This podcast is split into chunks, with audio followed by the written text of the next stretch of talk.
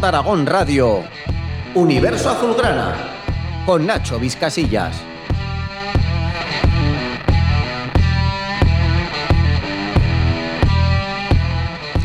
Hola y bienvenidos a un nuevo capítulo de Universo Azulgrana aquí en Sport Aragón Radio. Hoy hemos invitado a David Ferreiro. Nos vamos a acercar a la persona de uno de los estandartes de esta Sociedad Deportiva Huesca. Y después, tertulia rápida con Santi Alfranca, que estará también en la entrevista. Y gobierna este podcast. Estaremos también con Alberto Lizaldez, nuestro particular profesor que pone las notas a los jugadores del Huesca después de cada partido. Y también vamos a estar con Víctor Rapún, que es quien coordina estas informaciones sobre la Sociedad Deportiva Huesca. Unos segunditos de publi y empezamos. Escar Automóviles, ¿estás buscando un vehículo de ocasión? Escar Automóviles, tenemos todo lo que necesitas. Vehículos nacionales totalmente revisados y cuidados hasta el más mínimo detalle. Escar Automóviles, estamos en el Polígono Sepes, Ronda Industria número 100 de Huesca. Consulta nuestro stock entre www.escarautomóviles.com. También en Facebook e Instagram, Escar Automóviles, cuestión de confianza. Ahora en Opticalia llévate el doble. Dos gafas. Las dos de primeras marcas. Las dos con cristales incluidos. Por solo 99,50 euros. O 10 cuotas de 9,95 euros al mes. Tú eliges. Consulta condiciones en opticalia.es. Solo en Opticalia. En Huesca Opticalia Alcoraz, en calle Alcoraz 5.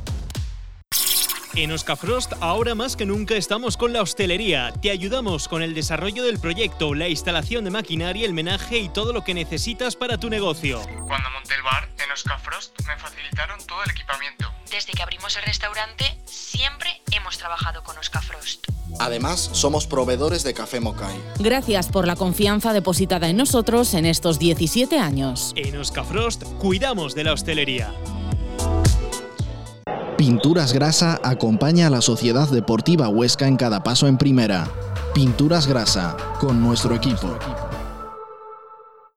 David Ferreiro es el invitado a un nuevo capítulo de Universo Azulgrana aquí en el podcast de Sport Aragón Radio. Queremos acercarnos al extremo del Huesca que con Miquel Rico y Jorge Pulido conforman el núcleo duro de este Huesca que tanto ansía la permanencia en Primera División. En un trazado grueso, Ferreiro nació en el pueblo de Baños de Molgas, a 24,4 kilómetros de Orense, donde empezó a jugar a fútbol, digamos que de forma arreglada. Los 32 años que atesora le dan para decir lo que piensa tras cada partido. Deportivamente ha encontrado en el Huesca su casa después de haber estado por varios clubes. A sus 32 años sigue caracoleando en la banda, sorprendiendo a la defensa rival y poniendo balones al área con escuadra y cartabón. David Ferreiro, buenas tardes y gracias por estar en Universo Azulgrana en los micrófonos de Sport Aragón Radio. Hola, muy buenas tardes. Lo primero de todo, ¿qué tal estás? ¿Qué tal te encuentras? Bueno, bien, con muchas ganas ya de que llegue ya la primera victoria y, nada, entrenando a tope para, para, que este domingo, este sábado, perdón, eh, podamos conseguir esos tres puntos que tanto ansiamos. ¿no? Queríamos acercaros, como os decimos, al David Ferreiro jugador y también al David Ferreiro persona. Vamos a dejar un poco de lado la actualidad del Huesca, aunque luego entraremos en ella con nuestro compañero Santi Alfranca. Así que te tengo que preguntar lo mismo que a todos tus compañeros que han pasado por aquí. ¿Eras de largo el mejor jugador de fútbol de tu clase? Bueno, yo creo que sí, ¿no? Al final tampoco ningún otro compañero salió, salió futbolista y bueno, era, era pequeñito y, y sí que llamaba un poquito la atención ya, ya solo por, por el tamaño, ¿no? Y la verdad que, que salió todo muy bien, al final eh, era el, el, que más destacaba y, y tuve esa suerte de, de, salir adelante. ¿Eras un alumno aplicado? Bueno, era un poco más travieso que aplicado. La verdad es que, que no atendía muchísimo mucho al profesor, así que me costaba un poquito. ¿no? ¿No atendías mucho al profesor? No, la verdad que era un poco inquieto, un poco nervioso y, y la verdad que estaba más, más pendiente de otras cosas que, que de, de, los estudios. Don José Antonio Rivas, buenas tardes. Hola, muy buenas tardes. Hola, David. Hola, ¿qué tal? Bueno, dice, dice que no era un alumno muy aplicado.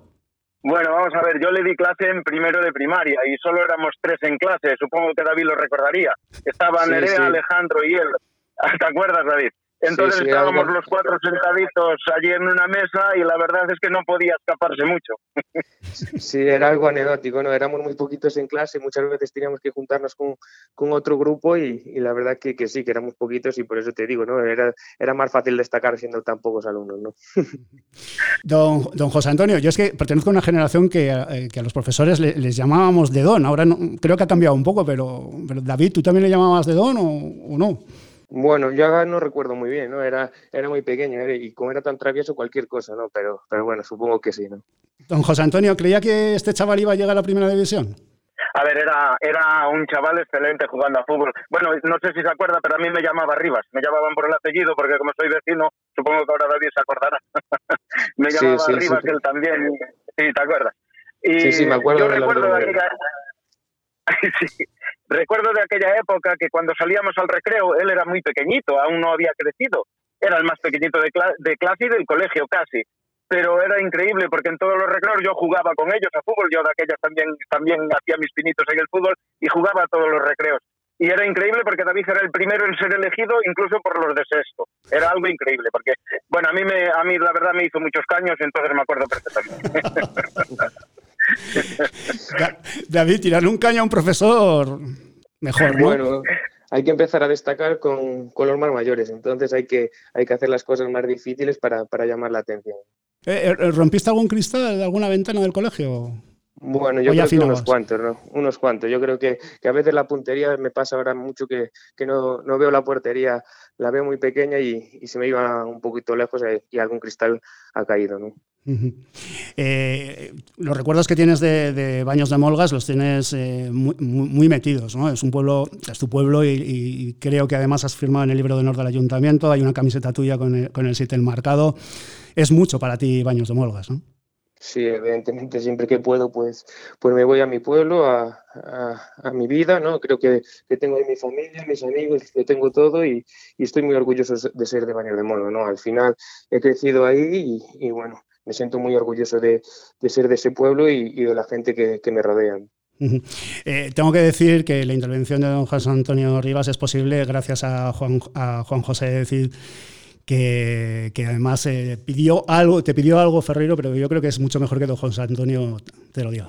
Sí, David. Bueno, el director actual del Colegio de Baños de Molgas, donde estudió David, es mi hermano, Juan José Cid, y él fue el que nos puso en contacto, porque claro, mi hermano no le dio clase a David, y yo sí, me encargó muchísimo, muchísimo que te pidiese si hacías el favor de enviarle una camiseta firmada para los chicos del colegio, que les hace muchísima, muchísima ilusión.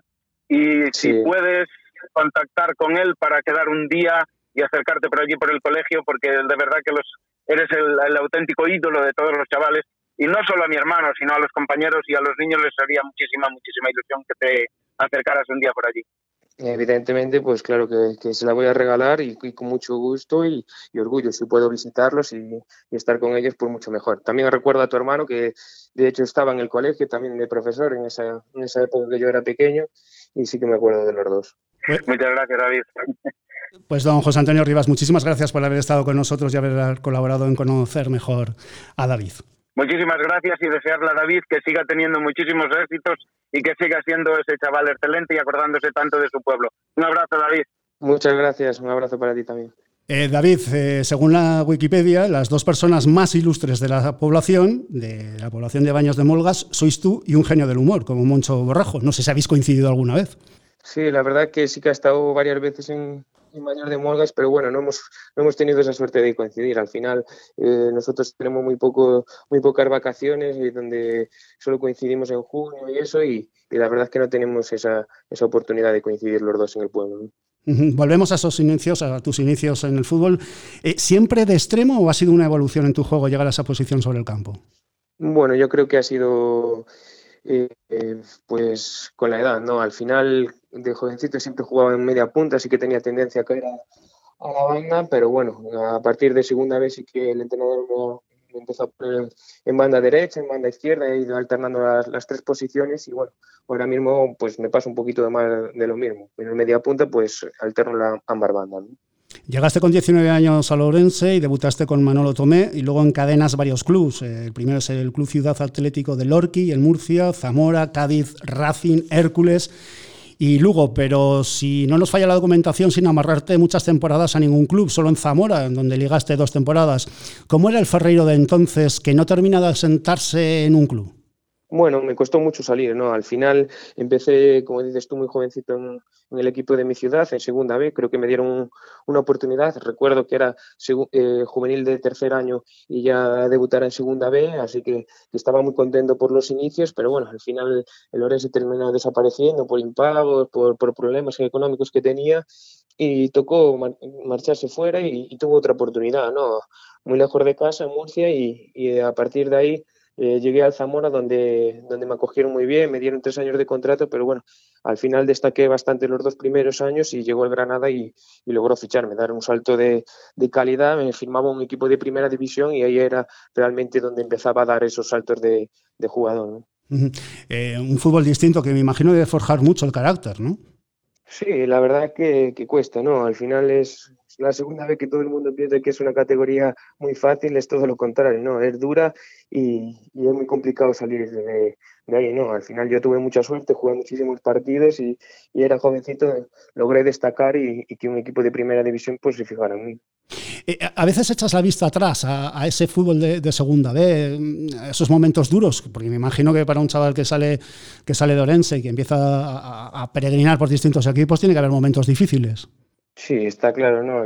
Que sí que tengo muchos compañeros y gente que quiero, eh, que he coincidido con ellos, pues, pues siguen en segunda B, no han tenido esa suerte que he tenido yo y, al final yo respeto mucho esas categorías, ¿no? Porque sé lo difíciles que son, que hay que destacar mucho, que hay que tener esa pizca de suerte y, seguir eh, entrenando duro porque al final, pues, pues yo he tenido esa recompensa al, al trabajo, ¿no? En esto del fútbol muchos son los llamados a triunfar, pero la realidad es que muy pocos son los que la consiguen, lo, que los, que la conseguís. Imagino que cuando lo logras y echas, insisto, esa mirada atrás, piensas que todo el esfuerzo ha valido la pena, pero ¿qué te dejas atrás por el fútbol? ¿Qué te has dejado atrás? Bueno, la verdad es que has dejado atrás a la familia, que creo que es lo más importante que en esta vida. He dejado atrás a muchos amigos, pero bueno, eh, tengo la conciencia tranquila porque siempre que, puedo, pues los voy a visitar. voy a mi casa, voy a mi pueblo, e intento, intento ver a todo el mundo, a ser lo más cercano posible y, no olvidar las raíces de, donde me crié de pequeño. Ahora tienes 32 años. Eh, en esto del fútbol, uno particularmente tiene la sensación de, de, que no te dejas nada cuando haces declaraciones después de un partido. Dices lo que sientes. No sé si alguna vez te han llamado a capítulo o te han dicho, bueno, la crítica bien, pero suavízala la próxima vez, hombre. Bueno, yo creo que, que es lo que pienso, ¿no? Digo lo que pienso. Hay veces que, sí que soy muy exigente con, conmigo mismo y cuando, cuando hago autocrítica pues pienso, pienso en mí principalmente, ¿no? En que se podía hacerlo mejor, de la mejor manera posible y, bueno, hay que, que, después el grupo, yo creo que, que, todos me conocen, saben cómo soy y, la verdad que, que, estoy orgulloso de, del grupo que tenemos, bueno, el grupo que hemos tenido estos últimos años y, la verdad que, hemos creado un, ambiente y un vestuario espectacular. Eh, se puede decir que con Rico y con Pulido formáis el, núcleo duro del equipo. Eh, ¿Cómo ves a los jóvenes, a esos chicos que llegan a un fútbol, me atrevería a decir, distinto al que vosotros conocisteis en, vuestros inicios?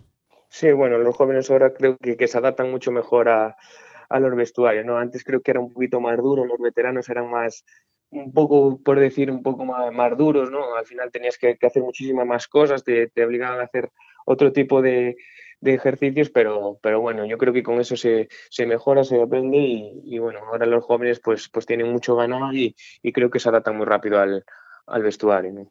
particularmente tengo la sensación de que eres un currela del fútbol. Eh, tener padrinos a, llega, llega, a ayudar a llegar. Se lo pregunto porque em, venimos de, que si el hijo de Cruyff, pues eh, el hijo de Zidane, eh, Sanchís, hijo que equiparó con su padre la Copa de Europa, pero hay una sensación de, eso, ¿no? de que hay, hay auténticos estajanoístas ¿no? en el fútbol y otros que igual lo tienen más fácil. No sé si a vosotros eso los miráis con cariño, pero pepinos.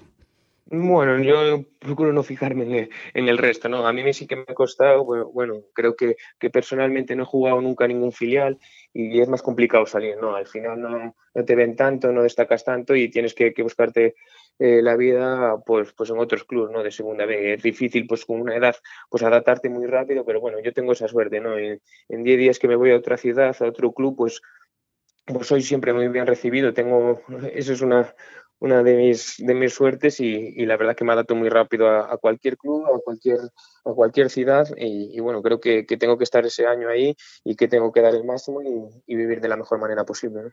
Como decíamos, estamos también con Santi Alfranca, que como sabéis está a los mandos del podcast y como queremos conocer algo más de este Huesca, del Huesca de hoy, pues te va a preguntar alguna cosica. Muy buenas, Santi. Muy buenas, Nacho. Hola, David. ¿Qué tal? ¿Cómo estás? Hola, hola, muy bien, todo bien. En estos años que, llevas en el Huesca, hemos visto cómo te han traído eh, compañeros de posición eh, para jugar en tu puesto, que, te lo han puesto pues, eh, más complicado. Desde luego, tú casi siempre les acabas ganando el puesto, vemos que tienes un gran rendimiento, pero de esos compañeros, ¿cuál es el que te lo ha puesto más difícil? Bueno, pues no te, no te podría decir, ¿no? Yo creo que, que tenemos un potencial muy, muy grande, ¿no? Al final ahora mismo también hay mucha competencia, hay muchos jugadores y, no te puedo, no me puedo quedar con ninguno. Al final uno nos hacemos mejores a otros y, competimos por un puesto, pero que, todos creemos que, lo más importante es el, equipo, ¿no? El club. Así que al final todos somos buenos compañeros y, es lo que te digo, ¿no? Nos hacemos mejores unos a otros. Una curiosidad, el otro día eh, anotas un gol, imagino que especial para ti, le anotas un gol al Real Madrid. ¿A quién se lo dedicas? Sí, la verdad es que hace muy, muy poco tiempo que ha fallecido mi abuelo, no, nos ha enterado mucha, mucha gente y bueno, el día, fue el día del, del partido contra el Atlético de Madrid, bueno, fue su, entierro, no he podido acudir y la verdad que, que estaba en deuda con él y, y él quería que, que jugara ese partido, que estuviera, que fuera feliz y que, bueno, pues, pues se lo dedico a él, que, que se merece todo y que ha sido una, una persona muy importante para mí. Sin duda un, precioso gesto, David. Entraste en esa segunda parte contra el Real Madrid y creo que te recibió, mm, y entre comillas, eh, digo esto de recibió Casemiro eh, arrollándote, ¿no? Llegasteis contra un Real Madrid al que le caían críticas eh, por falta de gol, por intensidad, por juego. Cuando tú lees o escuchas que a un equipo como al Real Madrid le falta, pues eso, ¿no? Intensidad, juego, que, que, mm, que le faltan goles, ¿qué se te pasa por la cabeza? Son, son los mejores equipos del mundo, ¿no? Están vistos con lupa. Cuando, cuando baja un poco el rendimiento, pues todos son, son críticas, pero es que no, nadie puede decir nada malo de un equipo que, que es de los mejores equipos del mundo, ha ganado no sé cuántas Champions, el año pasado igualmente lo criticaron, ganó la liga, pero bueno, hay que, que asentarse, viven con la, con la crítica y nosotros, bueno, pues nosotros tenemos que hacer nuestros, nuestros partidos, nos ha costado muchísimo y ellos con, con, dos, con dos acciones puntuales eh, que, son una delicia, pues, pues te ganan el partido. ¿no? ¿Viste ayer el Madrid-Inter? Sí, la verdad que, que, lo seguí y veo bastante fútbol, la verdad, y eh, le ganan al Inter, se ponen 2-0, con, tiene muchísima calidad, al final son, son jugadores que no perdonan y, seguro que va a ser una, buena temporada. Igual te parece extraña esta pregunta que te he hecho, pero esto viene a colación eh, porque me gustaría preguntarte si a ti te gusta ver eh, el fútbol de ahora, ya nos dices que, sí, pero también el de antes. O sea, ¿buscas en la hemeroteca ver cómo jugaban eh, jugadores como Pelé, como, como Maradona, como Di Stéfano o Gento, ¿no? por ejemplo, que, que jugaban en tu posición? Sí, está claro que, siempre echar la vista atrás, pues, más que nada por, por curiosidad, ¿no? Porque estar viendo el nivel que tienen ahora algunos jugadores y dices tú, ¿cómo pueden ser tan buenos y nombrarlos tantos, estar siempre en el recuerdo como futbolistas si lo que tenemos ahora son unas auténticas máquinas, ¿no? Entonces sí que le eches un vistazo atrás. Miramos ya un poquito hacia futuro y se instala que el partido contra el Eibar de este fin de semana adquiere ya tintes de que puede ser un antes y un después, eh, porque, bueno, porque no habéis ganado, ¿no? Porque al final en el fútbol eh, prima el resultado más que las sensaciones y, también, eh, podemos decirlo, ¿no? Hay un run run pequeñito, pero ya empieza a haber un run run sobre la continuidad de, de Mitchell por esa falta de, victorias. ¿Cómo lo vives tú desde la veteranía en, ese vestuario del Huesca? Bueno, yo creo que ese run run es normal, ¿no? Pero a veces eh, un poco exagerado, ¿no? Hay que ir sobre la marcha. Creo que hemos hecho buenos, buenos partidos al principio. Los seis primeros hemos competido muy bien. Después te toca jugar contra la Real, contra el Madrid. Eh, creo que, salimos con nuestra idea y al final aguantamos 40, 30 minutos y te pasan por encima por la calidad de, sus jugadores. Creo que, hay que estar con los pies en el suelo. El año pasado también, también pusimos las notas muy, muy rápido y al final ah, terminamos ascendiendo y no solo eso, fuimos campeones de, de liga. Hay que estar un poco tranquilos, tener el tiempo para trabajar, para adaptarnos a la idea, para seguir compitiendo, que tenemos que mejorar. Es evidente, lo tenemos todo muy claro y, creo que ese es el objetivo, entrenar, entrenar y entrenar, no, no queda otra. De los otros dos equipos que han ascendido con, vosotros, el Cádiz y, el Elche, ¿te han sorprendido? Sí, la verdad que el Cádiz ya sabemos cómo, cómo, juega, ¿no? Lleva cuatro o cinco años jugando de la misma manera, con, jugadores pues muy similares, cambian muy poquitas piezas y, es un bloque, ¿no? Al final es, es un gran equipo que, concede muy poco, que, hace muy buena, muy buena su defensa y, cuesta mucho a los equipos eh, ganar. Si, se logra adelantar, pues, pues tiene mucho ganado. Y, y el, el Elche pues también es un equipo que, juega un buen juego, viene un entrenador nuevo con unas ideas claras, creo que las asimilaron muy rápido y están haciendo una buena temporada, pero bueno, yo creo que, nosotros podemos también hacerla buena, estamos en, ello y, creo que tenemos un gran equipo y creo que al final vamos a dar muchas alegrías a la afición. ¿Crees que la segunda vuelta de competición eh, va a ser más dura que la primera? Y te lo pregunto especialmente para mm, todos los equipos que vais a pelear por la permanencia está claro que, las segundas vueltas son muy complicadas, ¿no? Sobre todo por, por equipos, si, si, se necesitan los puntos, pues al final todo el mundo quiere sumar, ¿no? De tres en tres. Eh, la clasificación se suelen apretar, nadie se descuelga y, nosotros tenemos que, hacer una buena primera, primera vuelta. Quedan muchos partidos y tenemos que sacar el mayor número de, puntos posibles para no tener que, sufrir las últimas jornadas. Es fácil que os venga a la memoria eh, ahora, pues eh, a ti, a, Pulido, a Galán, que llegó en invierno en esa otra eh, temporada en, Primera División lo que, lo que ocurrió allí. ¿Eso puede producir cierto bloqueo a vosotros mismos, a los veteranos y también a, esos jugadores más jóvenes que vienen a despuntar en este Huesca? Bueno, no queremos pensar en esta temporada, ¿no? Yo creo que, que tenemos muchísima ilusión puesta en esta temporada, que tenemos una plantilla completamente diferente, nuevos jugadores, un bloque mucho más sólido que ese año, porque había carencias en muchas, en muchas posiciones, faltaban jugadores y yo creo que, que este año tenemos una buena plantilla, jugadores muy comprometidos que nos estamos conociendo y, que vamos a dar un, gran rendimiento, ¿no? Al final, pues, pues lo que cuentan, como dices tú, son los puntos, pero creo que el camino es trabajar duro, ser intensos como en las primeras jornadas y cuando entre el balón, pues creo que, el equipo irá a mano. Creo que también que merecemos tener cuatro o cinco puntos más y partidos como el Elche, Valencia, incluso el de Villarreal, si no hay penalti podemos puntuar y eso es la mentalidad, ¿no? Eh, seguir trabajando duro, hacer partidos muy difíciles al contrario y sumar en tres en tres. ¿Cambia la relación con los árbitros cuando eres una referencia en segunda división a cuando has ascendido pero eres un aspirante a no bajar? Sí, bueno, está claro que al final el más grande siempre la mínima contacto pues, pues, pues suele pitar, pitar falta, pero bueno, los árbitros creo que están haciendo también un, un buen papel, que al final no hay que buscar excusas y, y, los grandes son los grandes y nosotros sabemos contra quién nos tenemos que jugar la, eh, los partidos y, luchar y, dar el máximo David, después de haber estado en tantos equipos, ¿hay alguno donde te gustaría volver a jugar antes de colgar las botas? Bueno, tampoco le he dado muchísimas vueltas a la, a la cabeza, pero sí que es cierto que, tengo muy buenos recuerdos de muchos equipos. Creo que me han tratado espectacular y volvería a cada uno de los, de los sitios en los que he estado. Manolo Tomé, eh, decíamos eh, que, era eh, el, que te puso en el fútbol a los 19 años, pero ¿qué persona en el mundo del fútbol ha influido más en tu carrera como futbolista? Bueno, yo creo que, principalmente fue Manolo Tomé porque me dio esa oportunidad. Incluso llegué a, disputar 5 o 6 partidos con 17 años, debuté ya en Segunda B y, bueno, con 19 ya fue todo el año en, esa temporada en, en segunda B. Al final creo que también es una persona que, me dio esa oportunidad, también Rubí por, por el ascenso, Michel por el ascenso, es que son muchos los entrenadores que, he tenido y a los cuales estoy agradecido porque he tenido esa suerte también de, disputar muchos partidos cada temporada. Por cierto, eh, te has colado en el top 10 de jugadores del Huesca con más partidos disputados, 162, adelantando al gran Petón.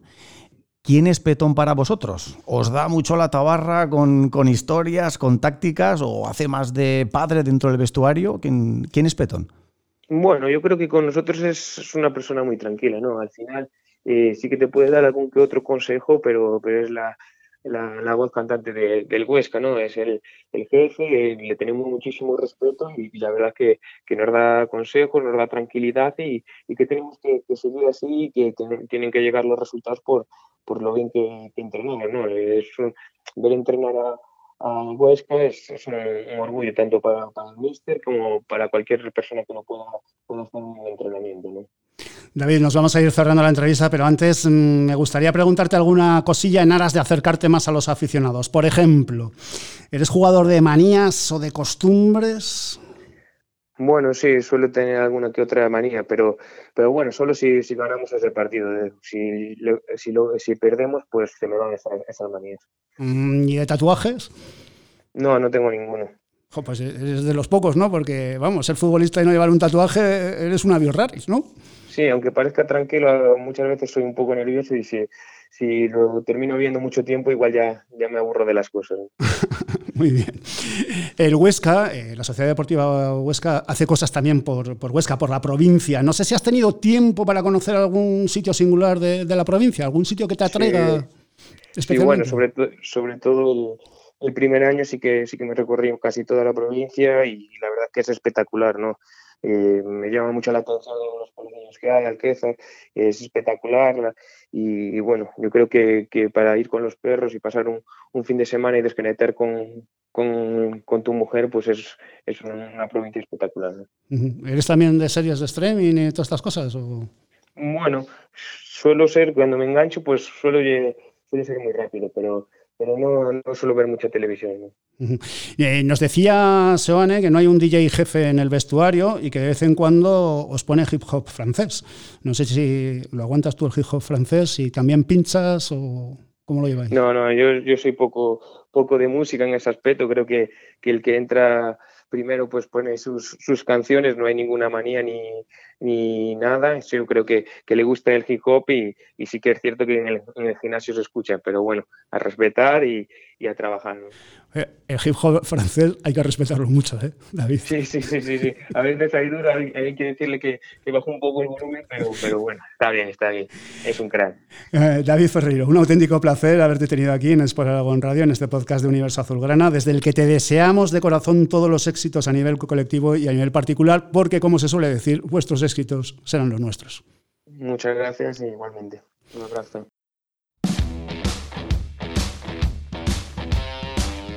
En Sport Aragón Radio, no revelamos. Universo Azulgrana, con Nacho Vizcasilla.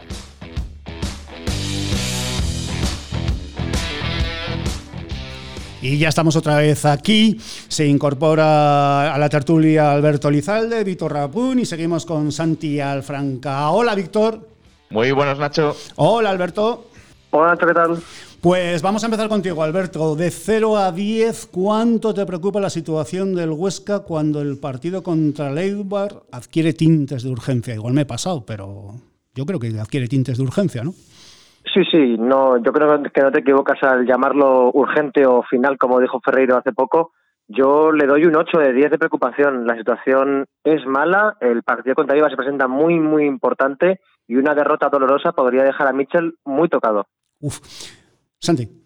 Pues eh, yo estoy con Alberto. Yo creo que, una derrota, eh, además pensando que después del partido contra Leibar tenemos parón por selecciones, por lo tanto tiempo para pensar y tiempo para reaccionar, yo creo que una derrota le puede poner en una situación muy delicada. Creo que todavía tiene crédito, por, por, el ascenso y por lo que hizo con esta Sociedad Deportiva Huesca y sobre todo también por cómo ha empezado jugando este Huesca, que las sensaciones futbolísticas es verdad que son buenas, pero al final el fútbol va de resultados y si no funciona, yo creo que se va a poner, se le va a empezar a poner muy complicado a Michel si no saca los tres puntos. De 0 a 10, esa preocupación. 8. 8 también. Querido Víctor. Pues yo ahora mismo, eh, antes previamente al partido contra Leibar, la voy a rebajar y voy a decir que un 5 o un 6. Ah, ¿Por qué, ¿Por qué, más baja? Porque, bueno, como ahora comentaba Santi, eh, venimos de enfrentarnos contra dos rivales, eh, Real Madrid ya por nombre lo dice todo y, Real Sociedad tal y como se encuentra ahora mismo y la primera posición que ocupa y a un nivel eh, tremendo, pues, pues son dos rivales muy complicados. Entonces tampoco tenemos que encender las alarmas hasta el extremo, aunque, claro, ahora viene el Eibar con lo que ocurra contra el Ibar, entonces ya hablaremos, ya hablaremos de, alarmismo, y hablaremos de la situación de Mitchell, del equipo en general. Pero yo, por el momento todavía mantengo un poco apagado o en intermitente la, alarma. Esa semana que hay de, parón entre Eibar y Osasuna puede ser muy peligrosa en el caso de que no se gane al Eibar. No obstante, yo al respecto de, Mitchell, eh, no sé si, soluciona, si solucionaría algo un cambio de entrenador, porque me parece que es un equipo muy, muy, muy micheliano, si me permitís la expresión. Y yo, sinceramente, creo que ponerse nervioso es lo peor que le puede ocurrir a este equipo. A ver, yo por eso digo que aparte del crédito que se ganó Michel con el ascenso, el Huesca empezó jugando muy bien, con muy buenas sensaciones, con buen juego, plantándole cara a rivales muy importantes, Valencia, Villarreal. Pero también es cierto que con los equipos de tu liga, eh, con el Valladolid, con el Cádiz, eh, con el Elche, no has tenido triunfos. Entonces, al final eso es lo que le está lastrando. Llegó a una situación en que le venían los dos mm, Anglirus, le venía la Real Sociedad y le venía el Real Madrid, que es verdad que, que, que chico, que son equipos que no, que no son de tu liga y que, bueno, pues puede sacar cero puntos como, como ha ocurrido, pero sí que tenía esa exigencia clasificatoria por lo que había hecho en los primeros partidos y por ese eh, esa baja puntuación en la clasificación, ¿no? Entonces, al final, es que no sé, se genera un poco esa situación de, de, que sigue teniendo crédito, pero es que si no le ganas a Leibar es otro equipo de tu liga al que no le ganas. Y ya van cuatro eh, y ya son muchas jornadas sin ganar y al final eso pues va a comenzar a aparecer esa, esa ansiedad. Yo repito, creo que, que, aunque el Huesca pierda, ojalá que no, eh, Michel va a seguir en el banquillo, pero sí que creo que ya se le va a poner muy complicado. Alberto. Lo determinante serán las formas. El partido contra Leibar puede confirmar que el Huesca está en declive, aunque se gane o aunque se empate, aunque si se ganase, pues bueno, se verían siempre los tres puntos, o puede confirmar que realmente eh, Real Madrid y la Real Sociedad han sido eh, un paréntesis en medio de, esta liga en la que no competimos, en la que el Huesca pues tiene que ir a por objetivos de su talla y que realmente puede sacar algo positivo contra equipos de su nivel. Entonces dependerá mucho de si se empata como se empata, si se pierde como se pierde y se gana como se gana. Yo estoy con Santi, creo que, eh, a no ser que sea una, de black, una debacle tipo un 0-5 o algo así, Mitchell no corre peligro a día de hoy, pero una derrota sí que le dejaría muy tocado. Yo creo que la situación se proyecta a peor por lo que está haciendo el Cádiz, además. Bueno, a ver. triunfos del, Cádiz, porque y el Elche, y, el Elche. Al final, es que se genera también esa comparación entre los equipos recién ascendidos, que, a ver, todos tenían que mantener un poquito el nivel y sobre todo las expectativas. Con esto me refiero a que eh, yo creo que eh, todo el mundo tenía unas expectativas con el Elche, eh, pues muy bajas, ¿no? De un equipo que iba a puntuar muy poco, que iba a sufrir muchísimo. Y, y claro, al final ves a los tres conjuntos que han subido, ves que tú estás en la peor situación. Eh, clasificatoria, que a lo mejor no de sensación de juego, porque mm, es verdad que en, que, en eso quizá no, pero, pero claro, es que ahora mismo, eh, si no me equivoco, el Cádiz, ¿cuánto tiene? ¿14 puntos? Si no me equivoco. Eh, sí, está arriba, está arriba. 14 puntos. El Huesca tiene 5, te quiero decir, es que ya te están sacando 9 puntos en, en ocho jornadas, con lo cual, pues bueno, esa, esa comparativa tampoco, tampoco le favorece al Huesca. No, y que, o sea, de buenas sensaciones es que no se puede vivir. O sea, esto no es lo que nos da el pan de cada día. Y era lo que hablábamos eh, mismamente eh, ayer en Sport Aragón. En la octava jornada, en nuestra última y primera experiencia en primera división, eh, Leo Franco se fue a la calle con los mismos puntos, cinco puntos. Pero sensaciones muy distintas. Claro, pero sí, vale, ahí está el dilema, ahí tenemos el dilema, que yo creo que es un tema bastante interesante. ¿Hasta qué punto las sensaciones eh, son merecedoras de una continuidad o no? Porque claro, eh, bien, ahí se ganó contra Leibar precisamente la primera jornada, tres puntos y luego dos empates. Muy bien, aquí se han conseguido cinco empates y eh, tres de ellos contra rivales de gran talla. ¿vale? Pero estamos en la octava jornada, tenemos cinco puntos y estamos en el, ahora mismo en el pozo. Misma situación que, antaño. Punto de optimismo. Hoy hemos conocido que Miquel Rico ha entrenado y a buen nivel.